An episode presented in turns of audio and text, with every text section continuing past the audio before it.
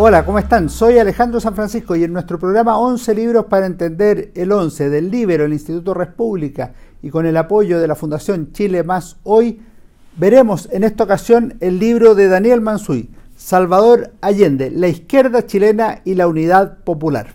Daniel Mansuy es un intelectual público importante en el Chile actual y desde hace años contribuye al debate a través de columnas de opinión, pero también de sus libros.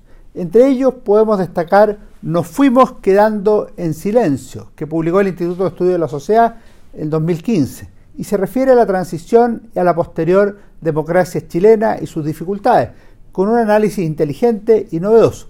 El libro que ahora analizamos, Salvador Allende, la izquierda chilena y la unidad popular, ha sido publicado este 2023, lo que tiene un valor en sí y uno de contexto, a partir de los 50 años del 11 de septiembre de 1973.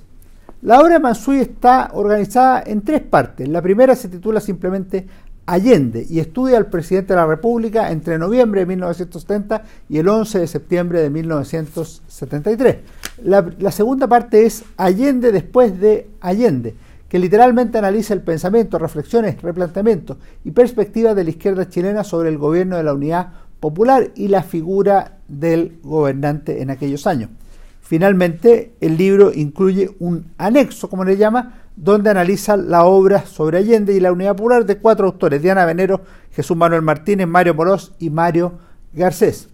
Con todo, me parece que la parte central del libro es la primera, precisamente porque se concentra en Salvador Allende.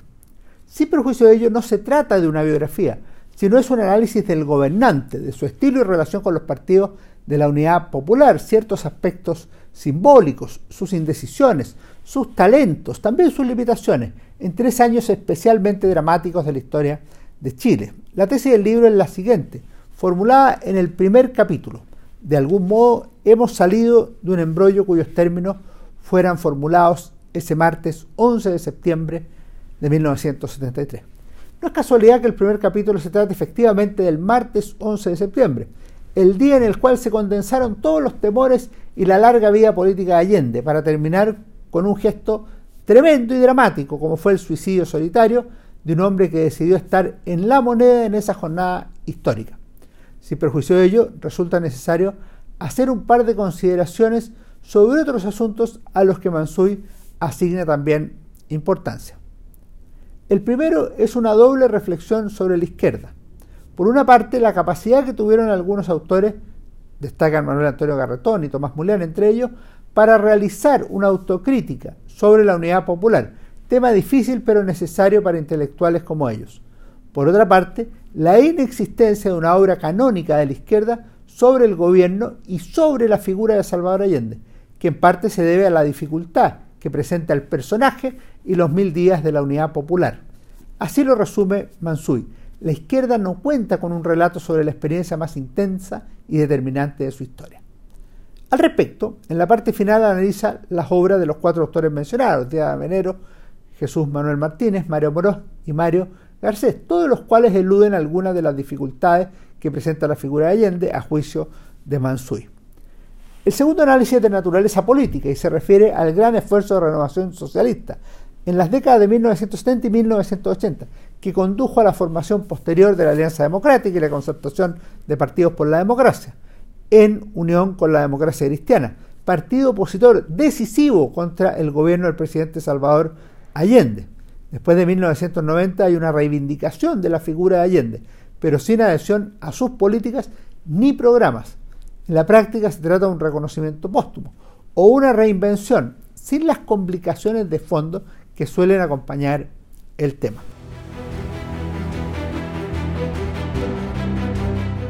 Mansuy explica que el camino trazado por Allende y la izquierda chilena era la llamada vía chilena al socialismo, que representaba la posibilidad de llegar al socialismo dentro de los cauces democráticos y legales. Era una fórmula asumida por el Partido Socialista y el Partido Comunista a partir de 1956, a partir del Frente de Acción Popular FRAP, que agrupaba a ambos partidos y que procuraría también la unidad popular a partir de 1969. Era tal el compromiso que Mansuy lo llama incluso la vía allendista. El propio presidente de la República reivindicó ese camino en su discurso ante el Congreso Nacional el 21 de mayo de 1971, cuando habló de la segunda forma de transición al socialismo, la vía chilena, diferente de las ocupadas en Rusia en 1917 o en Cuba en 1959, en una fórmula que puede entenderse como explicación, advertencia o incluso amenaza, el gobernante precisó en esa ocasión que el sistema legal chileno debía ser modificado. De ahí la gran responsabilidad, dijo Allende, de las cámaras en la hora presente, contribuir a que no se bloquee la transformación de nuestro sistema jurídico. Del realismo del Congreso depende, en gran medida, que a la legalidad capitalista suceda la legalidad socialista conforme a las transformaciones socioeconómicas que estamos implantando, sin que una fractura violenta de la juridicidad abra las puertas a arbitrariedad y excesos que responsablemente queremos evitar. El gobierno nunca contaría con las mayorías para construir ese socialismo, salvo en la elección de 1970, cuando la democracia cristiana decidió apoyar a Allende previo acuerdo del Estatuto de Garantías Democráticas, que limitaría las posibilidades de acción de la Unidad Popular y del propio presidente, pero que era necesario para llegar a la moneda. Los problemas no radicaban solamente en la falta de mayorías nacionales para el gobierno, sino también en la propia coalición con sectores ultra y grupos de la de la agrupación de gobierno, que siempre harían sentir su poder. En este plano, el error principal de Allende fue su apreciación respecto de su persona y sus posibilidades, a juicio de Mansuy. Se refiere a los fines buscados y a los medios utilizados. Si el fin era el mismo del Che Guevara, la revolución y el socialismo, hay algunas preguntas relevantes. ¿Habría alternancia en el poder en el socialismo chileno? ¿Cómo se ajusta la dictadura del proletariado al diseño del modelo chileno? Allende sobreestimó su talento y su muñeca, mientras subestimó las contradicciones evidentes que planteaba la vía chilena y el socialismo de aquellos tiempos. Adicionalmente, la retórica demasiadas veces superaba las reales posibilidades de acción de los revolucionarios, por ejemplo, al referir cómo contestarían la violencia reaccionaria, todo lo cual debilitaba la acción del Ejecutivo, más que ampliar las expectativas de éxito de la revolución. En esos tres años, Salvador Allende era bastante más débil de lo que presumían sus vociferantes partidos y algunas autoridades oficialistas. Así lo resume el autor. Su liderazgo interno era frágil. Su base estaba dividida en cuestiones fundamentales. La DC desconfiaba tanto de su proyecto como de su coalición. Y por último, las instituciones democráticas no facilitaban el tránsito al socialismo. Solo durante los primeros meses puede considerarse relativamente exitoso el gobierno de la Unidad Popular. Veamos algunos problemas. Primero, la UP tenía una debilidad en los números. Su problema de haber, llegado, era haber llegado a la moneda con una minoría en la elección presidencial, poco más del 36% de los votos, para desarrollar un programa revolucionario. Y además contar también con minoría en el Congreso Nacional, tanto en el Senado como en la Cámara de Diputados. La apelación de Allende a la mayoría opositora del Congreso en 1971 muestra que el éxito de su gobierno dependía de la oposición, al menos para avanzar en la llamada vía chilena al socialismo.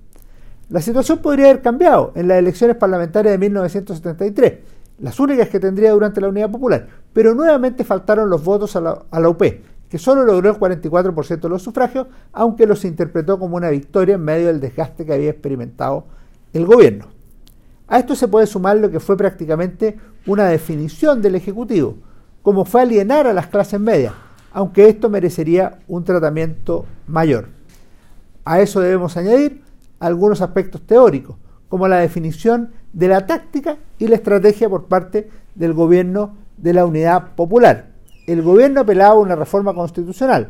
En 1971 ya se refirió a un eventual plebiscito, por ejemplo, rechazado por los partidos de gobierno las conversaciones o alejamiento de la ADC en un contexto de paso de la tripolaridad de 1970 a la bipolaridad posterior. Esto último es particularmente relevante, pues la fórmula yandista exigía tres polos autónomos en un país dividido en dos. Peor todavía cuando la mayoría era opositora. A todo esto se sumaban las evidentes contradicciones en el manejo de la economía por parte de los partidos. Por otro lado, Fuera de la UP, las posiciones del MIR fueron ganando adeptos en un contexto de división en las fuerzas de gobierno, donde se formó un polo revolucionario que procuraba avanzar por la izquierda del gobierno. Ahí estaba el Partido Socialista, por ejemplo. A lo anterior se sumaba una situación novedosa, como fue el desarrollo de una gran oposición social que comenzó a manifestarse a fines de 1971 en la marcha de las cacerolas vacías durante la visita de Fidel Castro, pero que tuvo su momento paradigmático en el paro de octubre de 1972, que tuvo a Chile al borde de la guerra civil. A ellos se sumarían al año siguiente las protestas contra la Escuela Nacional Unificada y el paro de los mineros del Teniente.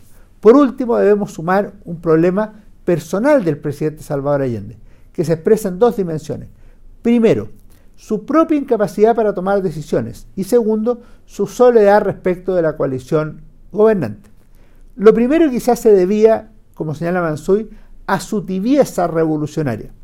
Por otra parte, no contó con el respaldo de la Unidad Popular, especialmente en algunos momentos decisivos en que ese apoyo era especialmente necesario. Así lo muestra la respuesta del Comité de Partidos Políticos a sus propuestas. Eh, acuerdo con la DC rechazado, convocatoria de un referéndum rechazado, formación de un gobierno de seguridad y defensa nacional rechazado, voto de confianza al presidente de la República para que adopte temporalmente decisiones inaplazables rechazado. Casi tan notable como lo anterior son las recomendaciones propias del comité político en sustitución de las anteriores. Ninguna, como señala Joan Garcés y reproduce Mansui en su libro. El autor señala de manera dramática la posición del presidente hacia finales de su administración, en la soledad del poder y la derrota. Cercado, rodeado, asediado, Salvador Allende ha perdido todas y cada una de sus apuestas.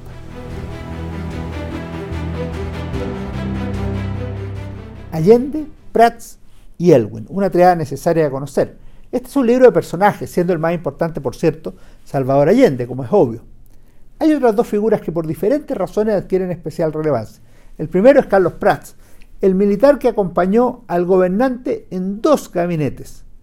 El segundo es Patricio Elwin, líder opositor decidido, presidente del Partido Demócrata Cristiano y con quien Allende sostuvo diálogos que pudieron haber cambiado la historia. La figura de Carlos Prats resulta contradictoria.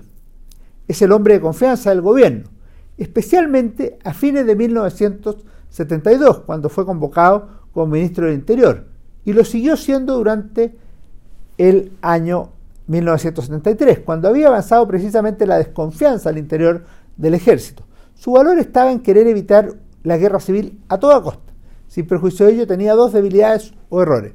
No calibró adecuadamente el clima interno del ejército e imaginó que el polo revolucionario se podía plegar a una salida intermedia o moderada. Por más que a mediados de 1973 se vuelve un verdadero activista de la política, llegando a la deliberación y dejando de lado la tradicional prescindencia de los uniformados, su cercanía no le impide ser claro con el presidente. Cuando Lupe piensa en eliminar a generales y almirantes abiertamente golpistas, Prats responde que ya es demasiado tarde. Lo hace el 19 de julio en presencia de Carlos Altamirano, Luis Corbalán y el propio presidente Allende. Y expresó en esa ocasión que no es culpa de las Fuerzas Armadas haber llegado a una etapa abiertamente deliberativa, además de anunciar que el golpe de Estado acabaría con López. El caso del Buen es diferente. Era un político talentoso, muy relevante, pero que había asumido la presidencia de la democracia cristiana en un momento de crisis institucional, en mayo de 1973. Él se reunió con el presidente Salvador Allende el 30 de julio en dos ocasiones y luego el 17 de agosto en casa del cardenal Raúl Silva Enrique. Elwin estaba convencido que salvar la democracia pasaba por la integración de las Fuerzas Armadas al gobierno. Además que éste debía rectificar y cortar con el MIR y las posturas extremas vigentes en algunos sectores de la OP. Un problema es que el presidente Allende parece buscar ganar tiempo, a lo que se suma otro problema. La palabra Allende no tiene valor suficiente para Elwin. Además, le dijo explícitamente al presidente que tenía que definirse, que esa era la principal tarea del gobierno, pero Allende no quiso o no pudo hacerlo. En ese plano es muy difícil avanzar y efectivamente nada se logra con ambas reuniones. En los dos casos no había agua en la piscina.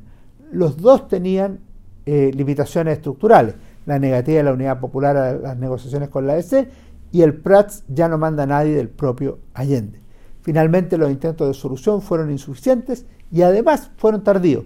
Todo ello condujo al presidente a un callejón sin salida que terminaría con su última decisión cuando el golpe militar ya se había producido. Es lo que veremos ahora, el 11 de septiembre, en la moneda. Una curiosidad del libro de Daniel Mansuy es que su primer capítulo está dedicado al martes 11 de septiembre de 1973, es decir, eh, comienza por el final. A su manera, Salvador Allende cuenta con la lucidez necesaria para proveer de marco y de una narrativa a su propio final. Su hora más oscura queda cargado de sentido, dice Mansuy. Para entonces había terminado la hora de la política. Se despidió con un veneno contra los militares y con un enigma que sus partidarios no supieron descifrar. No estuvo dispuesto a entregarse. Tampoco estuvo dispuesto a salir del país y no pondría las condiciones para generar una guerra civil.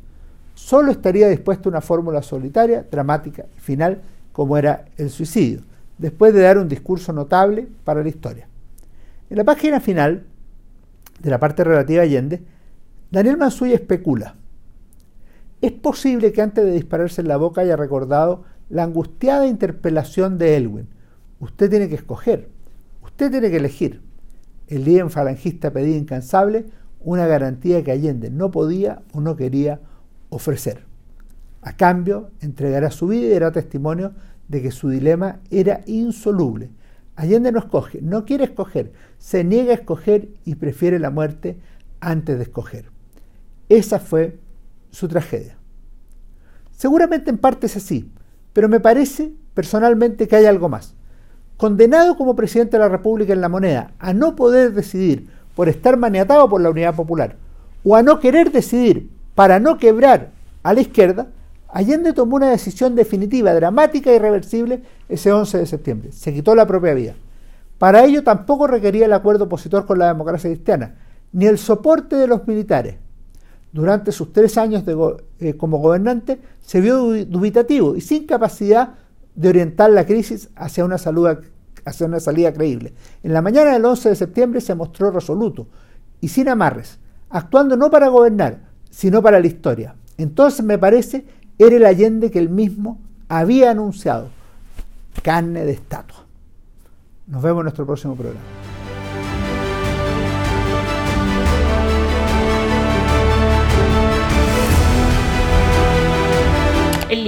La realidad como no la habías visto.